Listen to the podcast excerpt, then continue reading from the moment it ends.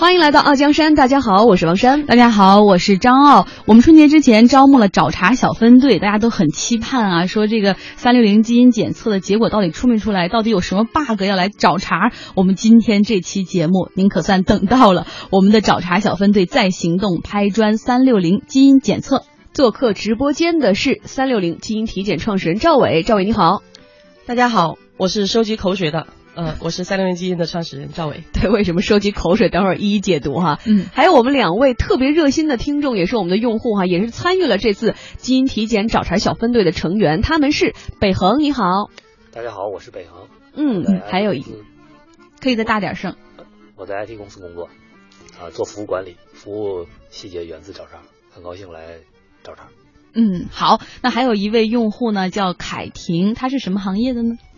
啊，大家好，我是现任在现任海外产品海外医疗产品经理，然后本身的话大学读的是营养学，所以说对这种基因方面的检查也是非常感兴趣，所以也很荣幸能够担任这次呃找茬小分队的队员。好，很有趣啊，就是这个赵伟看过这两个人的基因，然后这两位呢用过赵伟的产品，他们一会儿会碰撞出怎么样的火花，大家可以期待一下吧。傲江山，让创业者不再孤单。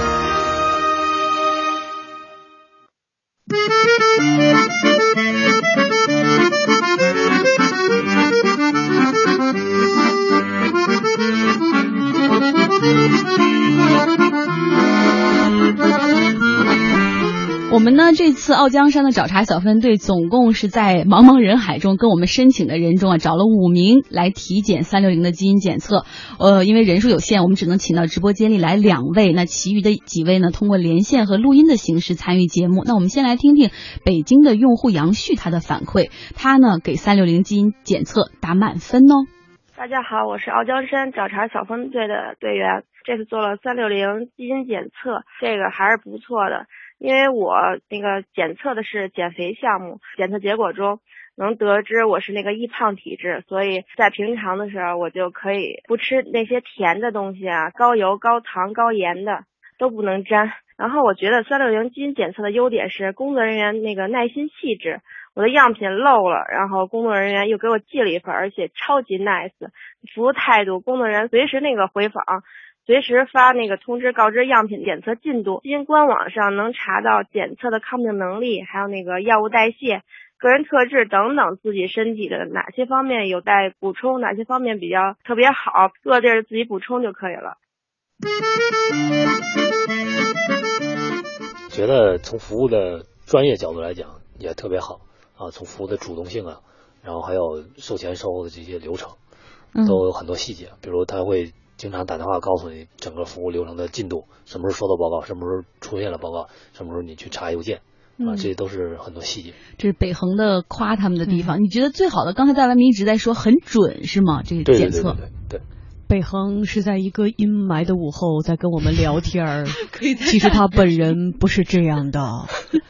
声音默默的笑了，对，呃，到了我们直播间以后，大家就说，哎，这个基因检测，其实刚开始我们都以为说，是不是要检查一下有没有得癌症的可能啊？到底是怎么检测的呀？而且一开篇，这个我们刚看说这赵总就开始说，我是收集唾沫的人，然后大家觉得，哎呦，有趣，所以有多有意思。北恒，你先说说吧，你作为一个体验者，什么流程啊？到底都说服务特 nice 特好，对，就是我，呃。他们会先给我打一个电话，跟我说我们寄出了这个样本，啊，然后我收到样本以后呢，这个呃说明书啊内容啊都非常专业而且清晰，啊，我操作的时候呢也相对容易操作。怎么操作的？呃，就是它有一个收集的唾液的步骤，啊，只不过凯婷给讲讲什么步骤？因为他当时这个凯婷这个用户很好，他把每一步都拍下来，然后我们现在已经放在经济之声天下公司的微博上，有每一步的照片，大家如果听他们描述还不够，可以去看照片。来。啊，我记得当时是收到他们的一个就是解样盒，然后去解样盒的话包装的还是蛮精致的，然后打开以后的话里边也有一个详细的说明书，然后呢我是按照这个说明书在一步一步去收集我的就是呃叫什么口水，对，第一步打开盒子，打开盒子，对，第一步打开盒子，第二页，第二步拿出说明书，哦，然后我就是被对我我印象比较深的其中的一个步骤，就是在收集唾液，因为它有一个小棉签儿，然后要不停的去刮我的口腔的内内壁，然后呢就是每次、哦不是吐一口啊不是不是不是，是每次只能收集一点点，然后完了我就刮呀刮，我可能我记得可能刮了十几二十次，然后最后把我自己都给刮恶心了，然后完了采，因为它是有一个采样的话，它是有一个刻度，是必须你要收集可能就是。到那个刻度以上的唾液才可以，所以说你就要不停的去刮，所以这个真的是印象很深刻。感冒的那个唾液可以吗？呃，是这样的，感呃唾液本身的话，实际上无所谓它生不生病，呃唾液本身只是说它活体的表皮细胞，而且是刚刚脱落离身体，那么这样的细胞收集起来，呃去去分析 DNA 的话，它的 DNA 没有降解，所以这是一个比较好，比较目前来讲，呃相对于血液，相对于其他的采样方式来说，比较经济实惠的。那刚刚那个。凯婷，对，凯婷刚才讲到的这个这个方法呢，确实是，呃，流程上来讲，我们采样流程一直在优化，采样方法也一直在优化。像它的这种采样方法，这个呃 DNA 质量肯定是最好的，因为这个里头的 DNA 的浓度的是最高。因为它刮了十多下，刮到自己都恶心了，都恶心了。这个 我们有些用户刮到这个，其实不需要刮那么多下，是吧？其实不需要刮那么多下，但姐们儿你刮多了。对。就是这个，在这个流程上来讲，我们确实有很多优化的地方。然后我们的产品经理也在春节前，在我们的公众号上推出了一个这个整个采样流程的一个这个 HTML 五页面。呃，在这里面会比较细致、比较详细的去讲解。然后拼死拼活的刮了这么多下，这小盒子寄回公司了。然后呢？对我们很想知道后面的流程，就是您您收集到这些唾液之后，呃、就是这些口水收集回来，我是怎么处理的，是吧？对，呃，这些口水呢，首先可以告诉大家一点，这个口水是保鲜鲜的。为什么叫保鲜的呢？就是它有一个保存液，是可以保持这个唾液在常温下运输，它是不会被降解的。所以你会发现它的物流只是通过普通的物流，没有通过冷链就可以运输回公司。那到了我们这里之后，我们首先先是提取 DNA。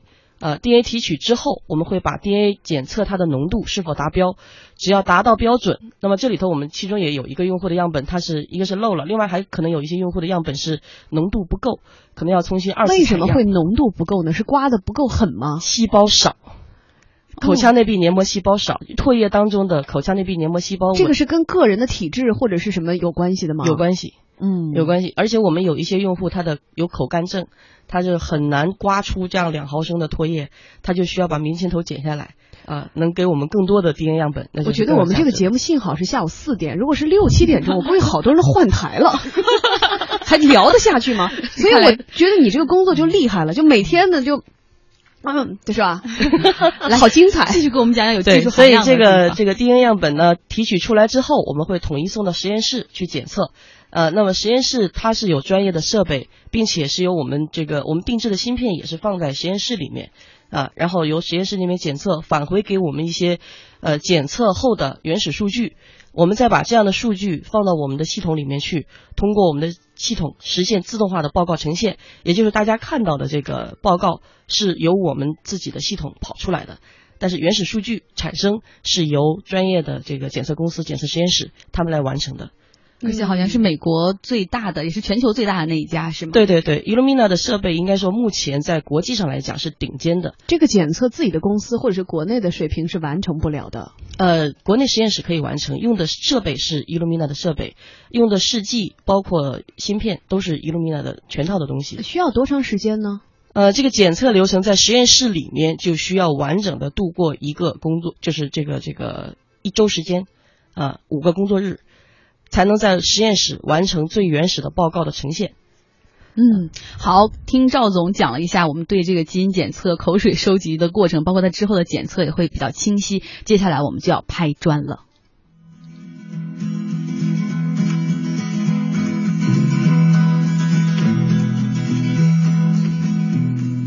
'Twas in another lifetime, one of toil and blood. When blackness was a virtue, the road was full of mud. I came in from the wilderness, a creature void of form. Come in, she said, I'll give you shelter from the storm. 毕竟是找茬小分队哈，对，我们得来拍出第一块砖了。根据几位给我们写的这个作业，我看出来了，第一个关键词就是周期可能比较长，这个口水收集及报检测报告的出炉过程，辛辛苦苦吐了一下午，然后呢，等知道结果的时候都好一个月了吧？得，嗯，来，请北恒先说。对对，这个呃，从收到报告啊来看呢，确实周期比较长，所以呃，这个用户体验上呢，我觉得是不是未来会有些。优化呀，或者说我们怎么能够提高这个效率的空呃方法？嗯啊，但是我看你刚才不是在放音乐的时候跟我们说，也要先再说个优点吗？对，优点就是我觉得这个检测报告对我来讲非常准。准在哪儿？呃，我举个细节可以吗？嗯啊，比如说我没长过青春痘，我也不知道为什么，但报告里显示我就是不容易长青春痘的人。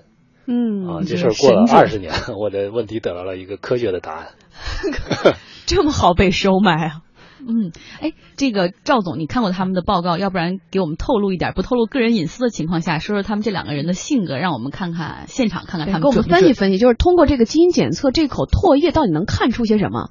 呃，这样说吧，就是在没有到直播间、没有见到这两位听众之前，当我看到他们的报告的时候，我会有一个呃性格的轮廓，包括这个人的一个画像，画像，对，呃，比较形象的一个东西能呈现在我的面前。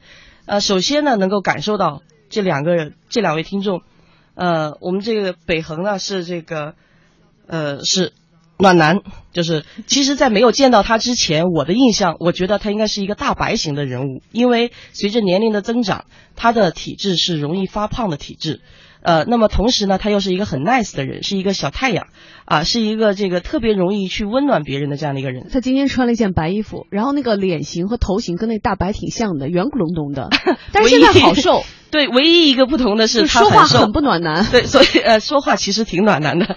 啊，这个唯一比较瘦的一点，我后来跟他聊了一下，我发现他是属于对身体、对自己的生活管理的非常严格的一个人。嗯。他经常健身，而且对饮食、对各方面控制都很严格。刚刚包括聊到他的报告，他认为他报告里头很准。其实有。很多东西是他看到他的基因里头的问题，在他父亲身上都得到了验证，而他本身目前因为对自己的管理很严格，所以他期待未来他不会出现他父亲这样的一些身体的疾病状况。都测出些什么？呃，这个具体的疾病，这个我觉得可以交给 交给那个北恒来说说两句。对，比如说我是容易受呃油脂啊或者是盐啊影响，但其实我日常生活当中对油和盐的摄入量就比较少，所以对我这个血压也好啊或者这个肥胖也好。这个影响呢就被平化掉了，就控制的很好。对，二一个呢，包里有讲说，我我通过运动能对肥胖得到一个很好的控制，但是我控制减少呃吃饭或者是吃东西，控制嘴是没有用的，效果就是不好。难道不是吃饭和运动都能够控制大家的这个运动的吗？就是减肥因人而异，并不是这样。那另外，因人而异。那么我们在在说到北恒的同时，我们另外说一下那个凯婷。那凯婷这边呢，实际上跟她有一个特别大的一个这种差异，在什么地方呢？其实，在基因上来讲，所有人都会嫉妒凯婷这样的基因。她从基因上来讲是不太容易肥胖的体质，并且在基因上来讲，它的遗传特点上告诉大家，它的基因特点是可以，就是它的高密度脂蛋白很高，低密度脂蛋白很低，这是一个在血脂控制上来讲非常好的一个特点。而相反的，北恒是全部是反过来的。但是北恒管理的很好，所以他的身体并没有出现任何这种肥胖也好，或者是这种这个这个你刚那个高密度什么是是控制什么血脂，这是血脂，就不容易得血脂方面的病。对血脂方面的疾病，呃，一个是这个从肝脏运出这个血脂，一个是返回血脂，这样的一个这种循环能力非常好啊，它的这种循环代谢能力很好，所以从基因上来讲。呃，这个凯婷实际上是不太容易肥胖的。但凯婷呢有一个这个叫吃货的基因，这都能看出来。就这个吃货基因呢是什么呢？我大概简单介绍一下哈，这个是一个比较有意思的东西。第一，它是属于这个无肉不欢，啊，就吃饭喜欢喜欢盯着肉吃，喜欢有高热量的东西。第二呢，饱腹感比较差，就是容易吃撑。因为这种基因型的人，他的这个胃部的饱腹感反传这个传递到大脑的这个速度比一般人要慢一些，所以他容易这个吃多，这是第二点。第三点呢，这种人不太容易生气，就是不太容易这个这个抑郁，不太容易得抑郁症，心特大。呃，因为有顿好吃的，啥烦恼都没有了。嗯，对，我们得再次说哈，就这个赵总不是到这儿看人下菜碟，而是通过基因检测数据看出来这些。他面前现在有一台电脑，就是之前通过这一个多月收集的这两人的唾液的基因检测结果，都在他的电脑里有一个分析报告。对，他在拿这个报告说话呢。所以其实大家听完是不是也画像了哈？可能大家没看见，但是凯婷是不是让大家觉得说不容易发胖，然后呢循环非常好，无肉不欢，心又大，多好一姑娘呀！是的，是吧？哎，虽然说的这么好，有男朋友了吗？还是单身，可以征婚一下。但是虽然您给凯婷点了这么多个赞，但是我觉得她好像还是有槽她也找茬嘛。呃，我们这个还是关键词周期过长。凯婷的槽点是什么？啊，是这样，就是从我邮寄出去这个样本以后，然后大概是一个月的时间，应该就是我已经就是有点去淡忘淡呃淡忘这个事情的时候，然后突然间收到了一封邮件，然后这个邮件里的内容呢是告诉我说他们已经收集到了，我就收到了我的样本，然后我突然间觉得心一凉，我想说一个月的时间，然后那这这样的话对我的这个唾液的新鲜度啊会不会有影响？然后会不会导致说我这个检查的这个结果不准确啊等等的。一些的问题，嗯，周期性过长，赵伟，对这个这个问题确实是这个刚才凯婷提到的这一点，我觉得。呃，目前工作当中确实存在着这样的问题，因为每一个批次的检测，我们是需要积累到一定的用户量级才能去送检。但是在这中间过程当中，让用户等待的时候，我们确实在产品流程上来讲，没有及时提醒到用户，这是我们工作的一个这个需要改进的地方。嗯，所以这个可能收到样本，我们就应该给用户去一个回馈。呃，接下来的一些工作要让用户知道它的进程进度。嗯，啊，就是要批量然后去检测。那这样的话，以后检测人越来越多，是不是这个周期会缩短？对，最短是多长时间就？可以看到结果最短，现在目前来讲也需要两到三个这个这个这个两到三周，两到三周工作工作时间。工作日。对工作日，因为这里面中间的这个环节啊，说实话这个周期我也很吐槽，这个主要是吐槽这个基因检测设备。以及这个检测的这个周期，包括 DNA 提取，实际上提取流程，我刚才提到的提取流程，大家都觉得很简单，但是真正你要提取出来，也需要一天的时间。嗯，所以它每一个步骤，每一个工作，它都是一个生物化学反应这样的一个这种这种工作要去做，所以有很多实验准备，有很多实验的周期，有很多实验的时间需要等待，包括上机检测整个的这个流程，回来以后跑数据。那么我们也希望尽快的压缩这个周期，但是对用户来讲，实际上呢，应该说。有一个更好的一个办法是什么办法呢？就是如果每个人都已经拥有了他的基因数据，就是你已经测过了，测完了以后，这个数据你拿来给我解读，那么这个速度会很快，因为它就是一个电脑的一个分析运算的一个周期。那这个周期可能是根据运算项目多少，它的这个复杂度的多，这个这个不同，它的周期会不一样。可能快的立等可取。慢的可能等一两个小时，数据也能跑出来。好，我听懂了。第一个 bug 原来是在实验室那边，跟三六零基因检测这边没有关系。好，我们准备拍出第二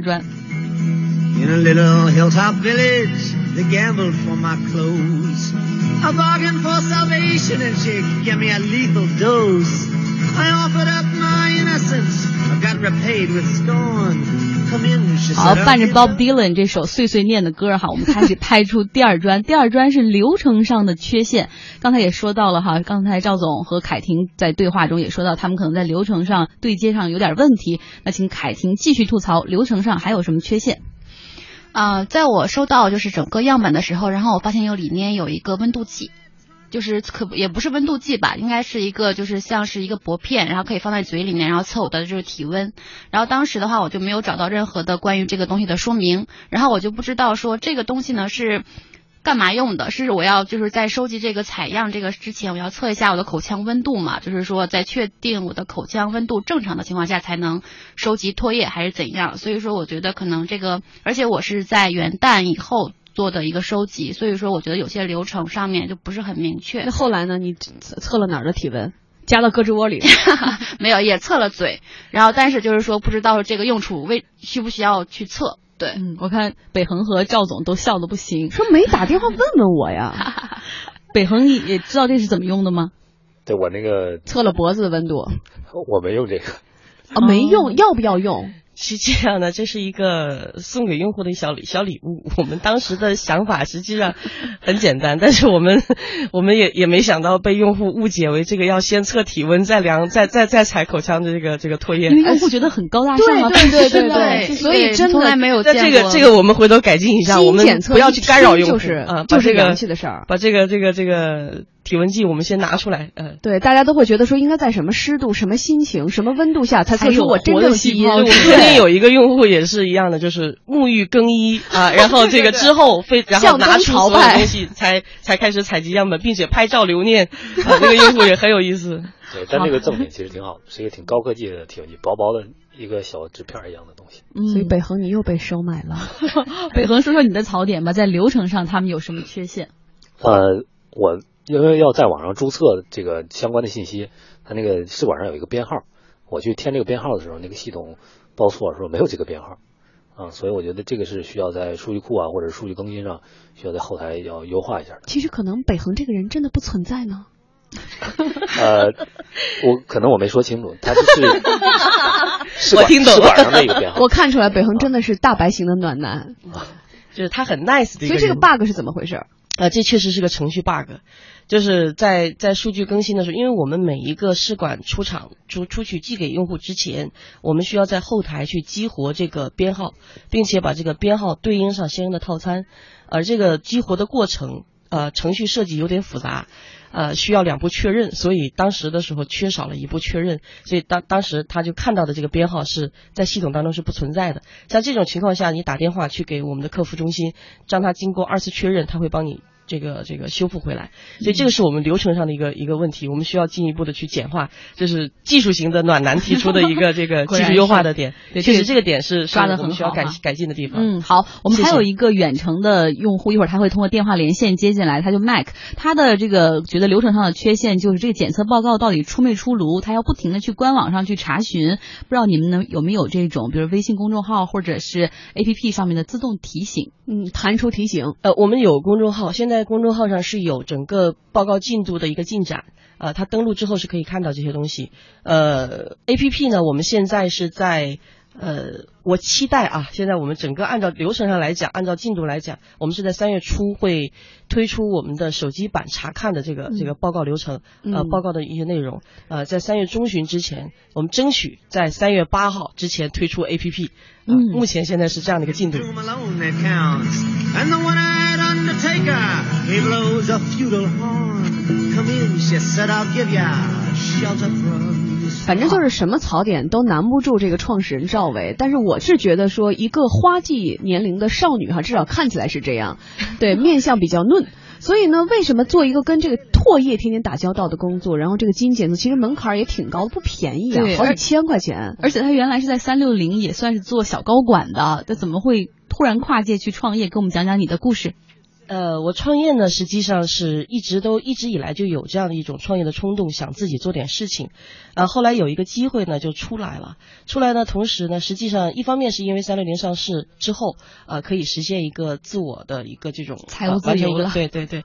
然后另外一方面呢，是因为母母亲生病，然后我就这个出来也是照顾我母亲一段时间。呃，之后呢，就在反思这个。创业想想做一个什么样的东西，想做一个什么样的产品，投入一个什么样的一个行业，呃，那在这个过程当中发现了基因这个事情，这个市场，在这个过程当中呢，我看到的中国基因市场是什么样的呢？就是，呃，产品都是实验室级的产品，呃，很难到达用户的这一端，用户也很难理解和呃和和这种消费这样的一些产品，所以我们认为有在产品工作上有很多可以优化的地方，嗯所以我觉得这是我未来创业可以做的，这也是我能够做的东西。对，所以一个姑娘就跟这个基因干上了哈。欢迎回来，这里依然是傲江山。大家好，我是王珊。大家好，我是张傲。我们找茬小分队在行动拍砖三六零基因检测，做客直播间的有三位朋友：三六零基因检测的创始人赵伟，Hello，我是可收集口水的三六零基因创始人赵伟。嗯，还有一位是两位用户哈，一位叫北恒，大家好，我是北恒，我做 IT 服务管理，服务源于细节，细节来自找茬。非常管理能力很强，对自我能力管理的更强的一位朋友。另外一位呢是刚才赵伟所说的基因很强大的凯婷。啊，大家好，我是凯婷，我是学习营养学，但是吃的很不营养的呃凯婷，然后同时也非常高兴能够担任找茬小分队的队员。对我们的创业节目哈，做了这大半年了，现在那么多的新的公司，好多东西大家都不了解。那好，我们帮大家去体验，然后呢，再来给这些公司反馈哈。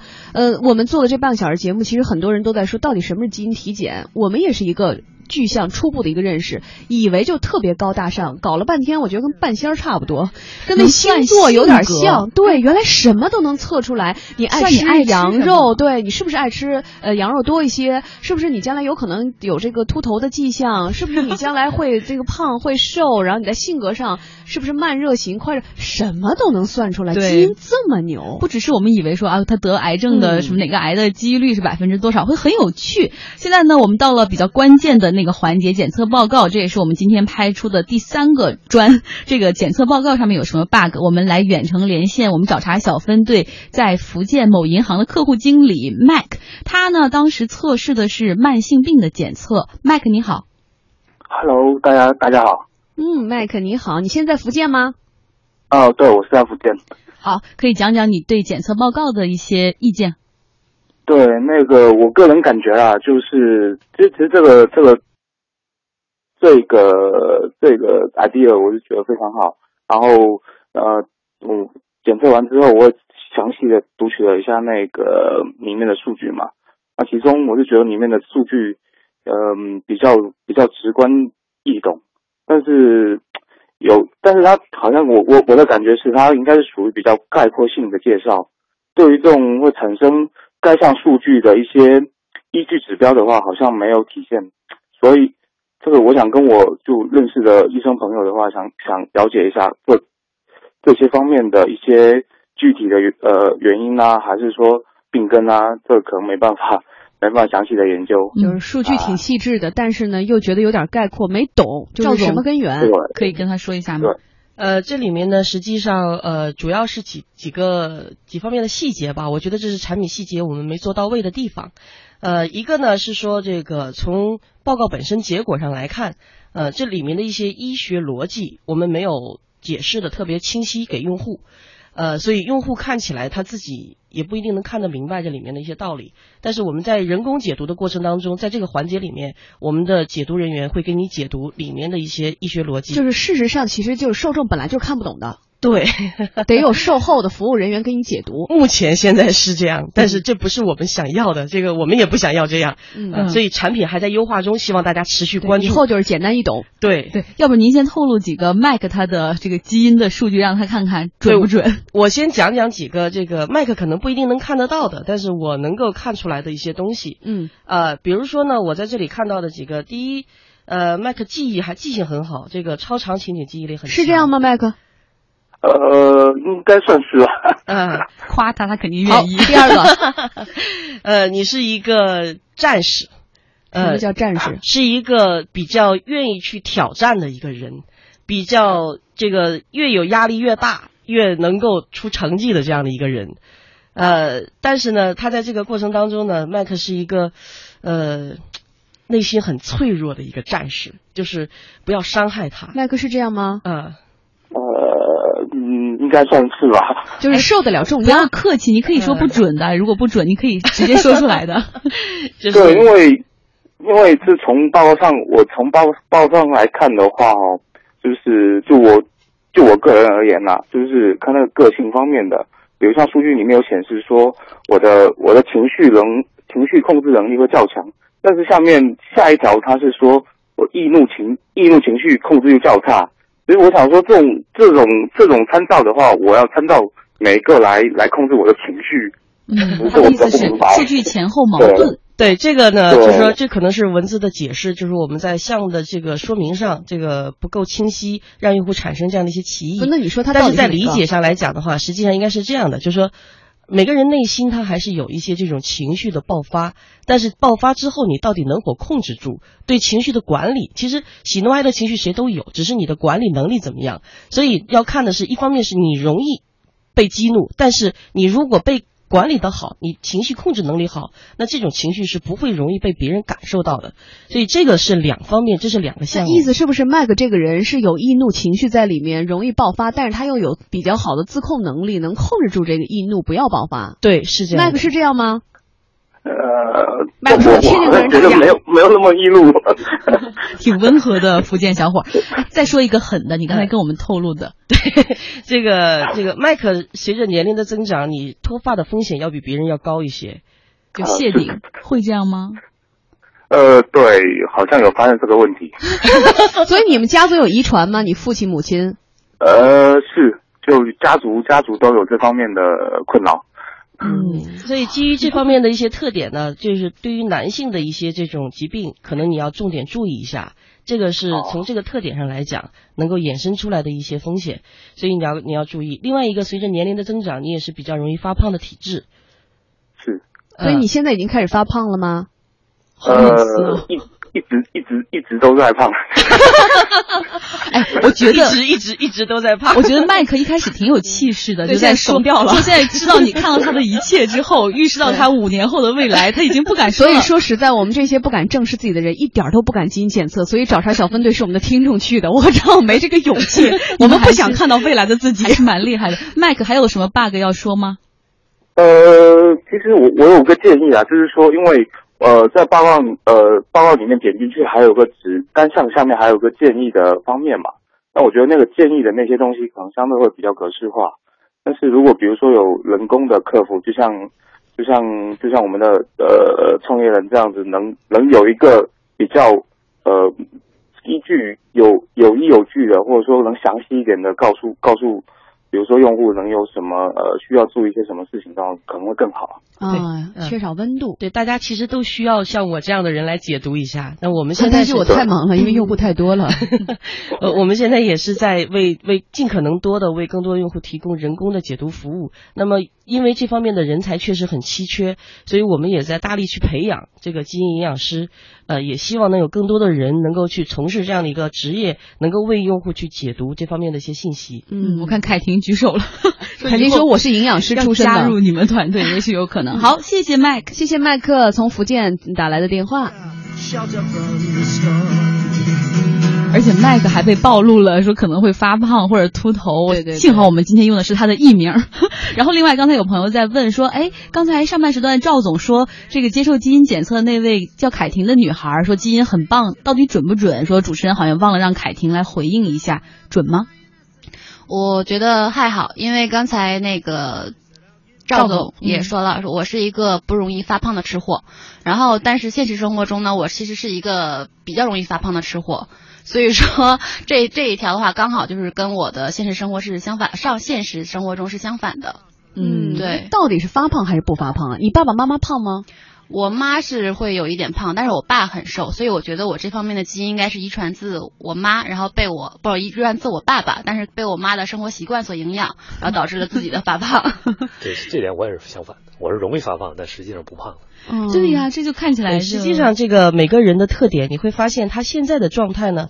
是取决于基因和现在的生活状态、生活习惯双方面的一个影响，包括你的身体状态，包括你的疾病，其实都是由这两方面共同作用的一个结果。它不是基因起到决定性的作用。那有些项目可能基因起到决定性作用，比如说像刚才讲到的脱发啊，比如说讲到的肌肉类型，比如说我肌肉类型就是爆发力型的，那我这个无论后天怎么去调整，它还是爆发力型的。那这个其实是就是说这种。这样的一些项目，它确实是属于这个基因决定的。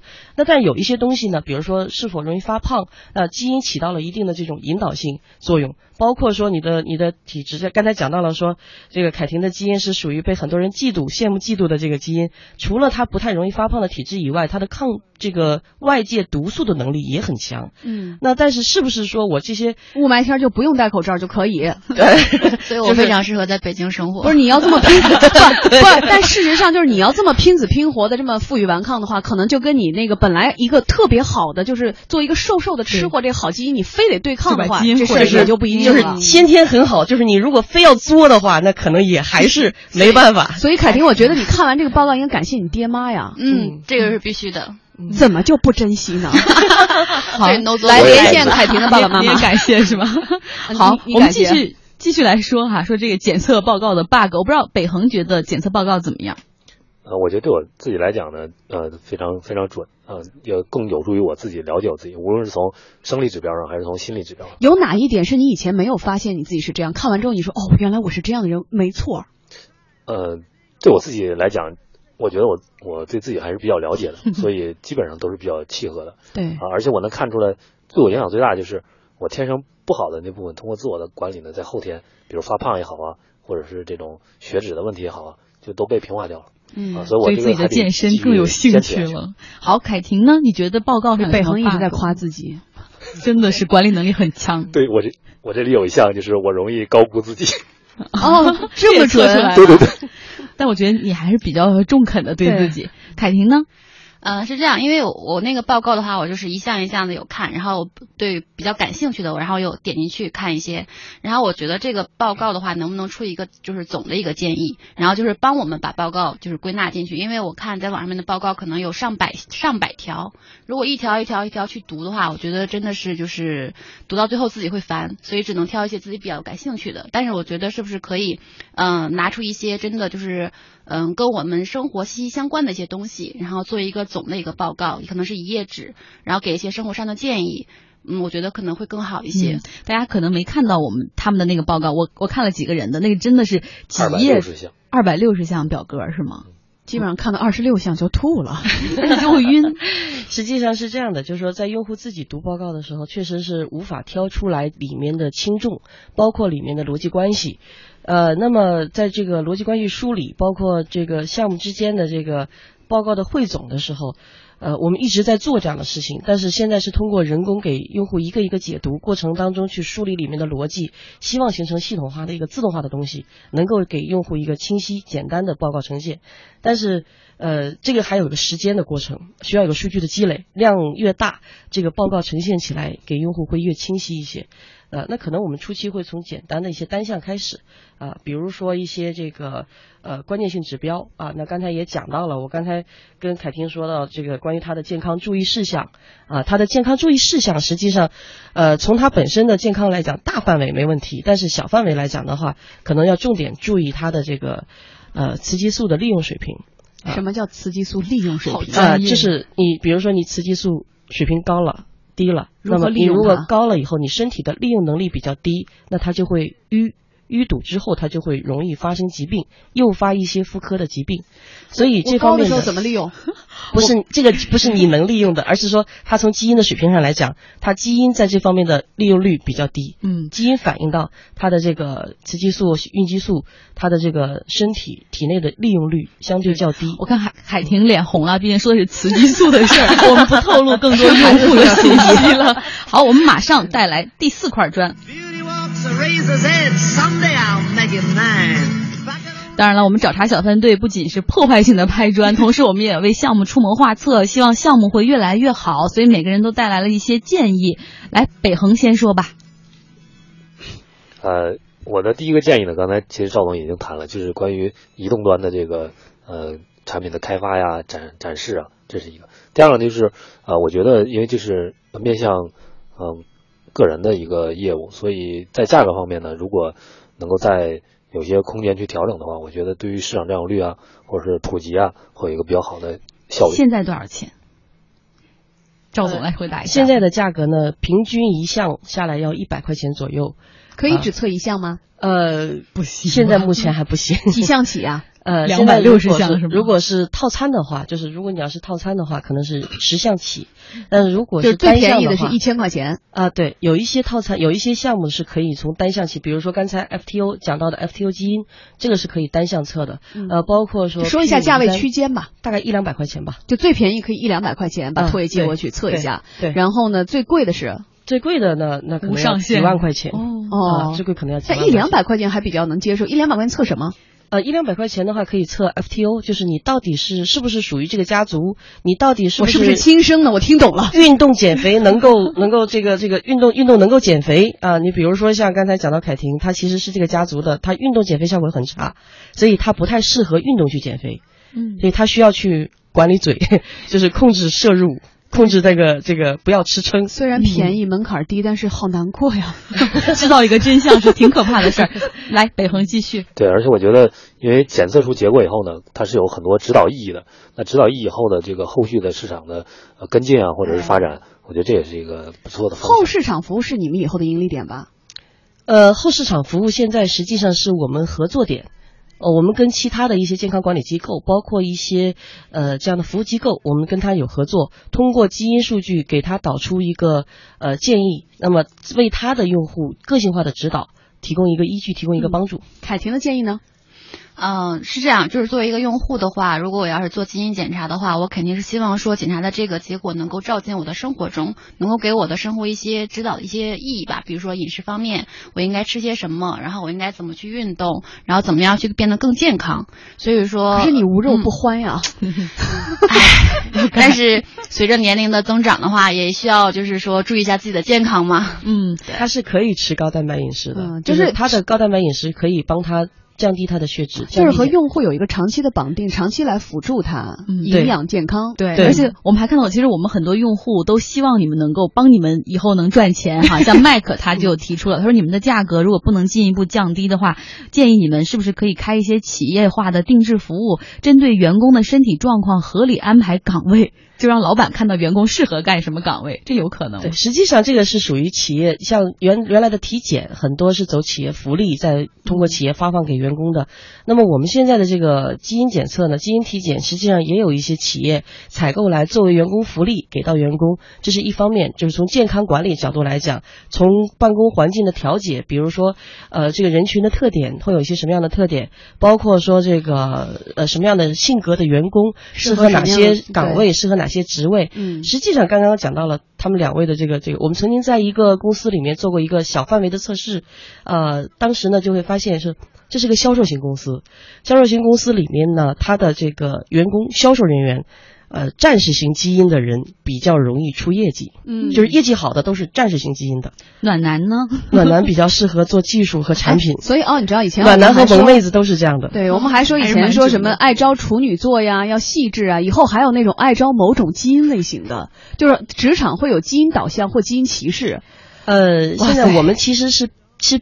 避免或者说这个不太希望出现基因导向或歧视的，但是它是一个人群特点的一个反应。我们只是希望客观的把这样的数据呈现给老板，呈现给管理者，让他看到。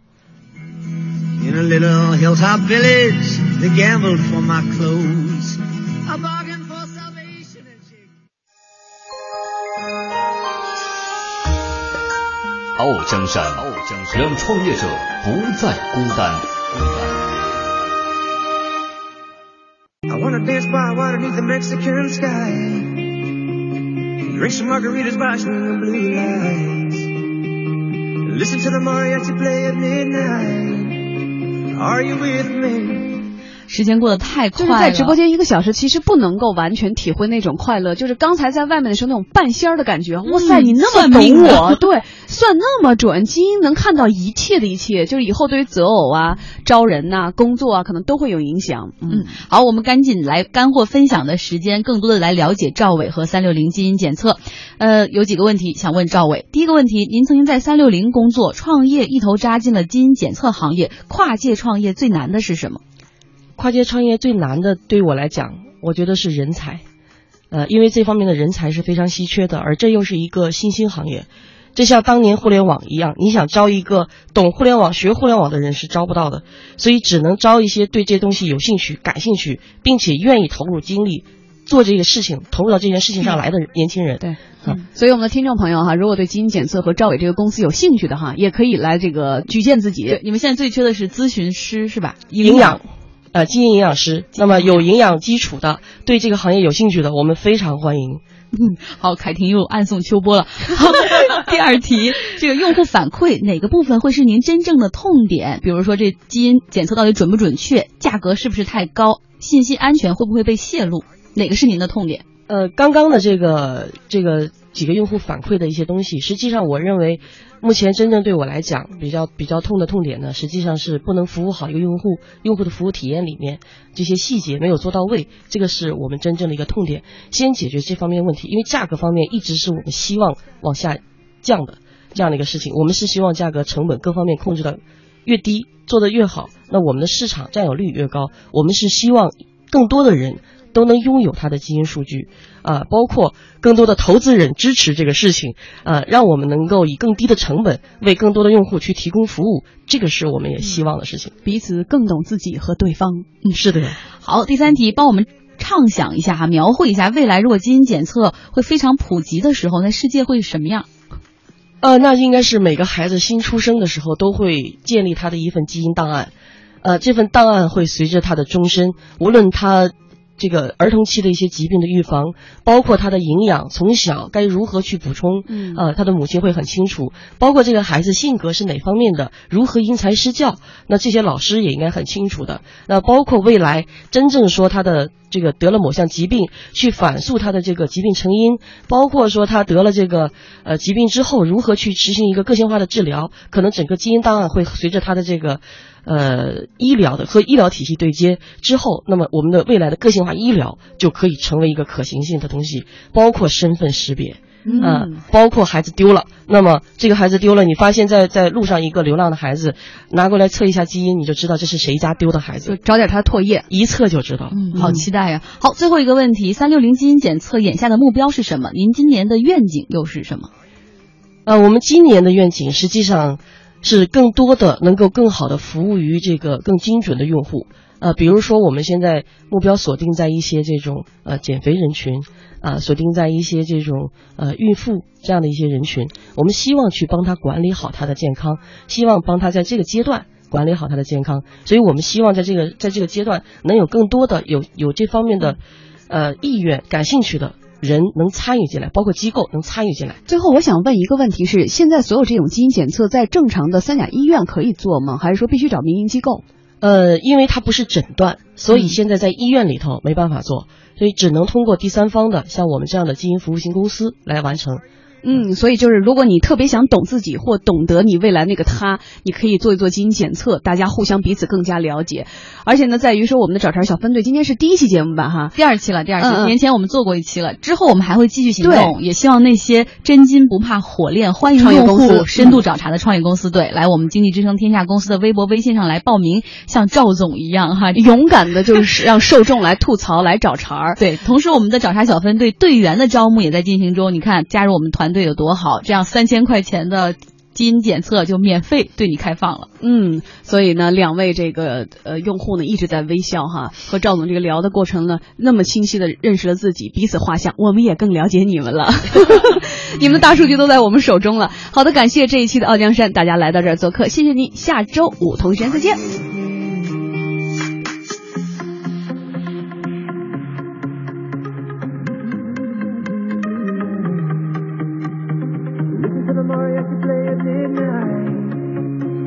with me? Are you